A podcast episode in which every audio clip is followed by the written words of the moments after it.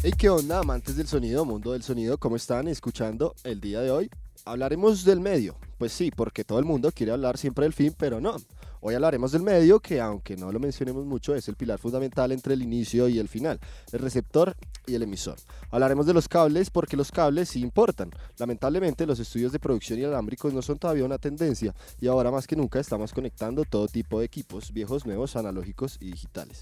Sí lo sé, puede que los conectores de audio no sean lo más emocionante del setup de estudio musical, pero grabar una señal suficientemente clara y limpia de las guitarras, sintes, cajas de ritmo y micrófonos tiene mucho que ver con el tipo de cable de audio audio que elijas. Así que aquí te presentaré una guía básica de cables de audio que te ayudará a sonar mejor en tus toques, conciertos, grabaciones o cuando quieras lucirte. Primero lo primero, ¿cuál es la diferencia entre los cables de audio analógicos y digitales? Bueno, ambos transmiten información de audio. La única diferencia es que los cables analógicos transmiten señales eléctricas de audio mientras que los digitales transmiten información digital en código binario ceros, unos, que es el lenguaje que hablan las computadoras. Ahora, comencemos con la pregunta más recurrente sobre los analógicos. ¿Qué diferencia hay entre los cables balanceados y desbalanceados? Los cables desbalanceados tienen una mayor probabilidad de captar interferencia de radio y ruido. Si cortas uno, verías que hay dos cables, uno conductor y otro tierra. Por otro lado, los cables balanzados están diseñados para cancelar estas interferencias y zumbidos eléctricos. Lo hacen con la ayuda de un tercer cable por dentro, por lo que serían dos cables conductores y uno de tierra. Con la ayuda de ese segundo cable, ambos cancelan el ruido. En un momento veremos cuáles cables son balanceados y cuáles desbalanceados. Pero primero, la pregunta del millón. ¿Los cables balanceados crean conexiones balanceadas? La respuesta es no. Aquí algo muy importante que hay que recordar. Todos los puntos en su de cableado deben ser balanceados para poder tener una conexión balanceada. Eso incluye la salida de tu equipo, los cables, la entrada a la que se va a conectar, como tu consola. Si uno de estos es desbalanceado, hará que tu conexión también lo sea. Será bueno escribirlo en un recordatorio, como en tu nevera o tu contraseña de Facebook. Sé que puede parecer confuso hasta ahora, pero sigue escuchando. ¿Cómo saber si tu equipo es balanceado? Tu equipo es balanceado, sí, tiene salidas o entradas XLR, está escrito sobre el equipo en el manual que nunca lees, por ejemplo, micrófonos, algunas consolas, algunos equipos profesionales y sintes con salidas XLR.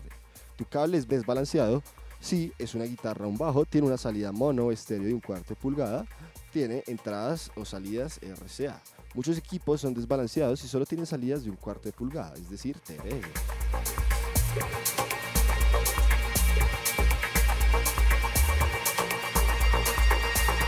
Bueno, ¿y qué importa todo esto? Saber la diferencia entre cables balanceados y desbalanceados es crucial para escoger los cables adecuados según sea la situación, lo que evitará la pérdida de señal y horribles ruidos de interferencia en tus grabaciones o sets en vivo. El cable equivocado podría incluso dañar tus equipos. Si tienes un equipo y una consola balanceados, por supuesto que debes usar cables balanceados que te darán una buena conexión balanceada. Pero si no tienes una conexión balanceada, recuerda mantener los cables tan cortos como sea posible. Tip importante, para conexiones desbalanceadas mantén la medida de tus cables por debajo de 1.5 metros para evitar interferencia. Ahora es momento de derrumbar los mitos sobre los tipos de conectores de audio más comunes. Entonces, en los cables analógicos, primero tenemos los cables XLR. Siempre son balanceados. Simplemente encajan en su lugar. Así no los desconectarás por error si los jalas. Los cables XLR pueden ser muy largos sin tener interferencia de ruidos. Usualmente se usan para conectar micrófonos, bocinas activas, instrumentos equipados con XLR. Los cables TRS, Tip Ring Sleeve, son conectores con tres cables por dentro, dos conductores y uno de tierra. Como expliqué anteriormente, son los cables balanceados. Los cables TRS pueden ser tan balanceados como desbalanceados, dependiendo de cómo los uses. Son los camaleones del mundo de los cables. Déjame explicar. Los cables serán balanceados cuando los uses como cables mono entre equipos balanceados. Es decir, cuando usas dos de ellos, uno para el canal izquierdo y uno para el derecho. De esta manera, en cada cable, uno de los cables conductores será para la señal y el otro para ayudar a cancelar el ruido.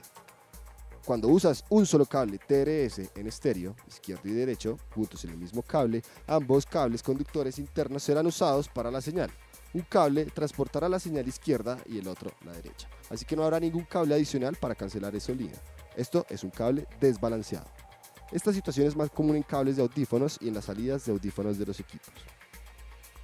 Cables RCA. Los conectores RCA en su mayoría vienen en pares para lograr el sonido estéreo. Casi siempre el rojo se usa para el canal derecho y el blanco para el izquierdo.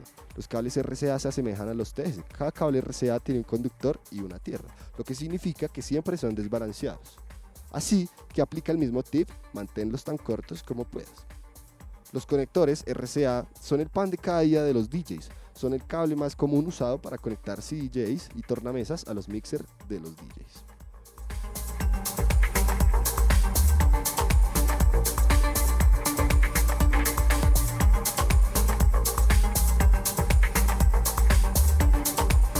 Por otro lado tenemos los cables digitales.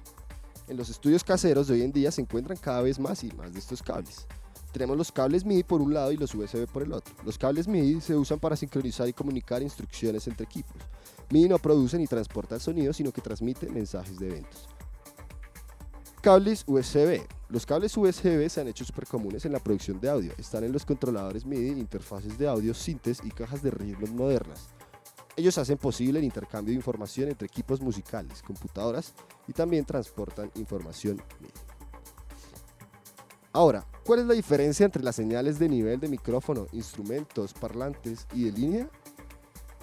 ¿Cuál es el nivel de línea entonces? Es el nivel estándar de señal. En términos de voltaje, los niveles de instrumento, fono y micrófono necesitan ser elevados para alcanzar este nivel.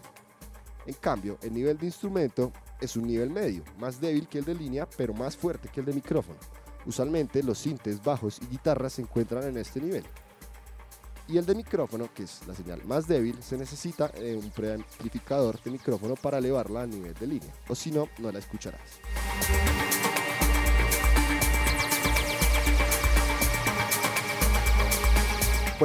Ahora sí es necesario escucha este podcast de nuevo y desenreda esos cables en tu mente. Conocer sobre los tipos de cables y los niveles de audio es la clave cuando estás grabando música y tocando en vivo. Te dará el conocimiento que necesitas para conectar tu setup y obtener el mejor sonido posible.